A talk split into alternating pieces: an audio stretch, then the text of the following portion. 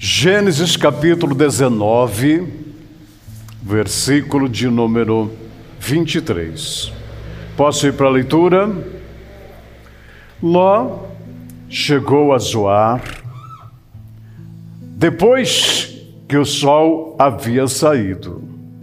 De repente, lá do céu, o Senhor Deus fez chover fogo e enxofre sobre Sodoma e Gomorra. Ele destruiu essas duas cidades e também todo o vale e os seus moradores. E acabou com todas as plantas e árvores daquela região. E aconteceu que a mulher de Ló olhou para trás e virou uma estátua de sal. Palavras da salvação, graças a Deus, cremos e confessamos. Filhos amados, Deus olhou para a terra nos dias de Abraão. Claro, e Deus viu pouquíssimas pessoas fiéis a Deus. Um desses representantes dos fiéis a Deus era Abraão. E por isso Deus lhe concedeu tanta graça. Né? Deus lhe concedeu tanta graça, tanta bênção. Mas, filhinhos, olhando para a terra, Deus viu que uma região, um povo de uma região de duas cidades, olha, não tinha salvação para aquele povo. Eles tinham ultrapassado todos os limites da decência, todos os limites da decência humana. As duas cidades pareciam mais duas cidades bordel. Você sabe o que é um bordel? O que é um bordel? Ajuda eu aí. O que é um bordel? Quero ver se vocês estão entendendo. Aham. O que é um bordel? Aham. Bordel é uma. Ah, enfim, é um lugar onde o pessoal faz, acho que de tudo, porque eu nunca fui num bordel, não sei como é que é, né? A gente só ouve falar. A gente só ouve falar, né? As duas cidades, gente, extrapolou tudo que você imaginava. Rebelde, Deus, que Deus que nada. Que Deus que nada. Deus nem existe vão viver nossa vida, e vão furunfar, e vão fazer coisa, e vão festejar. E o pecado e a maldade e o ódio imperava nessas duas cidades chamadas Sodoma e Gomorra. Ah, o Senhor e mais dois anjos apareceu Abraão e disse: Abraão, não quero esconder de você, mas eu estou prestes a destruir as duas cidades de Sodoma e de Gomorra. Estou prestes a destruir duas cidades, porque aquele povo não, não adianta mandar profeta que eles não vão se arrepender. Não adianta mandar nem meu filho Jesus Cristo lá, que eles não vão atender, que eles não vão ouvir, eles não vão se arrepender por nada, por nada.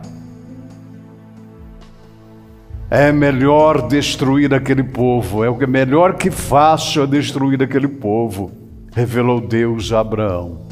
Abraão, então, amados, intercedeu, oh Deus, não, meu Deus. E se lá em Sodoma e Gomorra tiver algumas pessoas justas? Aí Deus falou, Deus falou.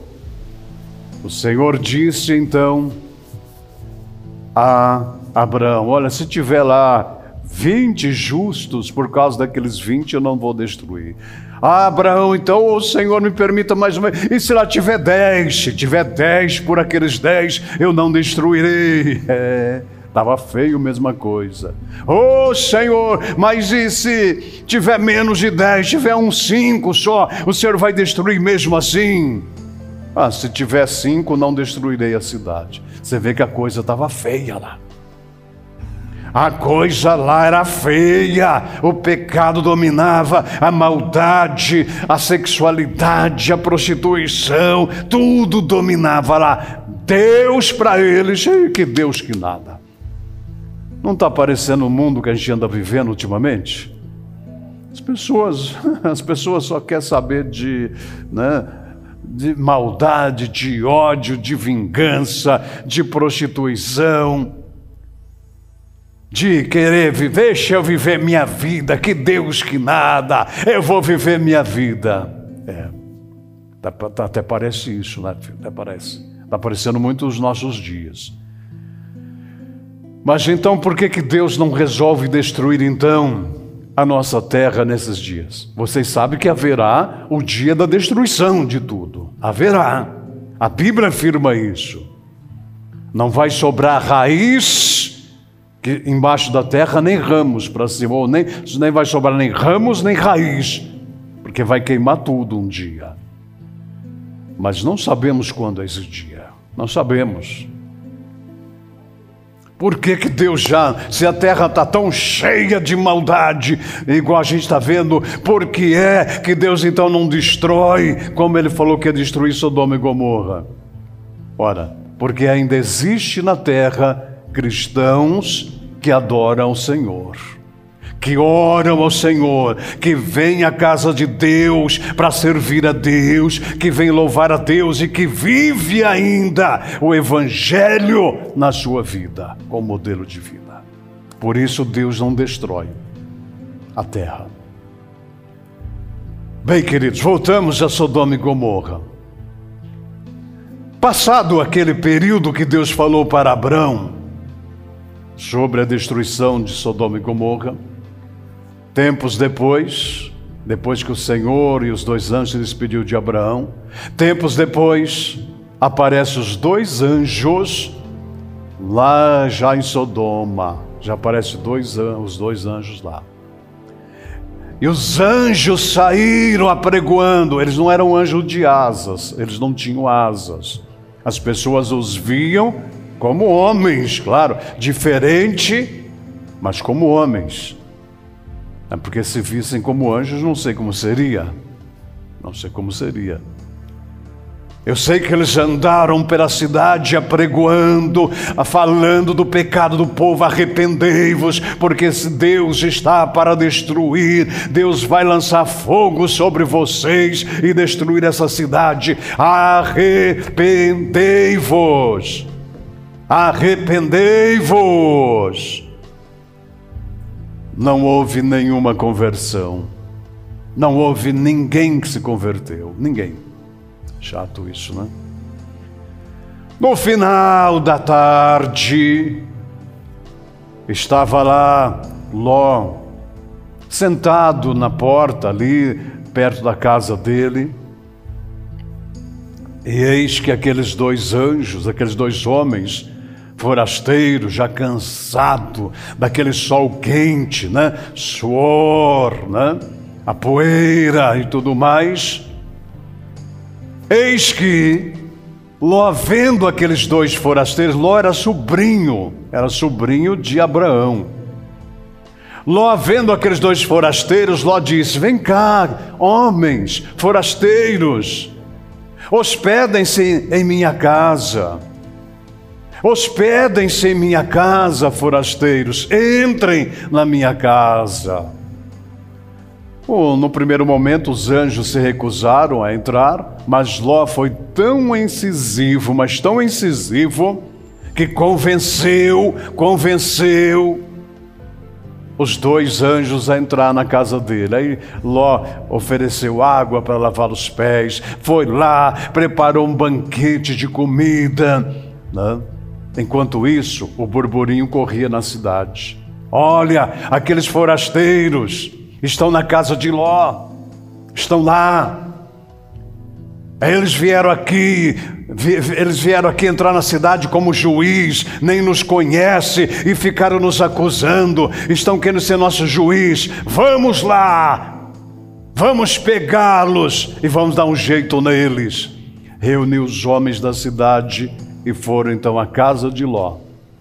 Chegando lá, disseram: Ló, bota esses homens para fora, esses dois forasteiros. Nós vimos eles entrar, eles estão aí. Bota esses forasteiros para fora. Ló disse: Não, de jeito nenhum. E então, filhos amados, os homens queriam invadir a casa para pegar os dois forasteiros. É. E vocês, olha, veja a cabeça mundana, nojenta daquele povo. Antes de, antes de matar, porque eles não sabiam que eram anjos, antes de matar aqueles forasteiros, sabe que é? Era, era mais de 200 homens, eram muitos homens. Sabe o que, que eles queriam fazer? Primeiro ia estuprar os anjos e depois matar, só que eles não sabiam que eram anjos. Olha a cabeça deles. Imagina um lugar assim. Será que existe um lugar assim? Talvez, sei lá, a gente não sabe, né? A maldade, onde chega a maldade humana. É, filhos. Ló então intercedeu e disse: Não, eu não vou deixar vocês fazer isso. Não vou deixar. E então eles ameaçaram entrar de novo. Os anjos que estavam dentro da casa puxaram Ló para dentro de casa, fecharam a porta e lançaram cegueira para aqueles homens. Aqueles homens ficaram cegos. Aí eles não tiveram como prosseguir no seu plano né, de matar os dois homens. Aí os dois anjos disseram: Ló, tem mais alguém da sua família aqui? Tem mais alguém da sua família aqui? Chame todo mundo da sua família e, e, se retirem. Vamos embora dessa cidade, porque ela será destruída. A cidade será destruída. Pegue sua família e vá embora dessa cidade. Isso já era de noite. Ló então chamou a mulher, chamou as duas filhas, chamou os dois futuros genros e disse: Vão embora. Os futuros genros preferiram ficar. As duas filhas, claro, naquele tempo os pais mandavam no fi, nos filhos, acataram as duas filhas e sebo nas canelas, vão embora. Os anjos foram juntos. E então, amados, andaram, Ló andou a noite inteira até achar o lugar que ele poderia ficar, longe de Sodoma e Gomorra. Eis que quando lá chegou, Deus então mandou fogo dos céus, enxofre dos céus sobre aquela cidade Sodoma e Gomorra, matou a todos, todos, matou a todos os animais, as pessoas, homens, crianças, velhos, todo mundo. É. Que tragédia sobre Sodoma e Gomorra. Até as árvores foram queimadas. O, os anjos tinham dito: Olha, vocês vão então para aquela cidade e não olhem para trás. Não olhem para trás. Essa observância. Mas chegando lá, ouvindo com certeza o barulho do fogo caindo dos céus, ouvindo o barulho do, do, do, da destruição que estava acontecendo, que estava queimando tudo, a curiosa da mulher de Ló fez o quê? O que, que ela fez? O que, que ela fez? Olhou para trás e daí ela virou uma estátua de sal. Diz para ela: toma curiosa. é fácil dizer, né? Mas ela era uma pessoa, ela era uma mãe de família. Ela era uma mãe de família. Era esposa. E as filhas, como ficaram? Sabes, filhos, nós temos que entender uma coisa: os anjos de Deus são anjos de Deus. E nem sempre os anjos de Deus são aquelas figuras que nós imaginamos tocando harpas nas nuvens. Ah. Eu me recordo dos meus tempos de criança, na minha casa tinha um quadro de, do anjo da guarda, né, com aquelas asas bonitas. Não sei se vocês é desse tempo, né? E as criancinhas iam correndo assim perto do rio e o, e o anjo da guarda guardando, né? Era um quadro que quase todo mundo tinha em casa. E todo mundo olhava para o quadro, à noite rezava: Santo anjo do Senhor meu zeloso guardador.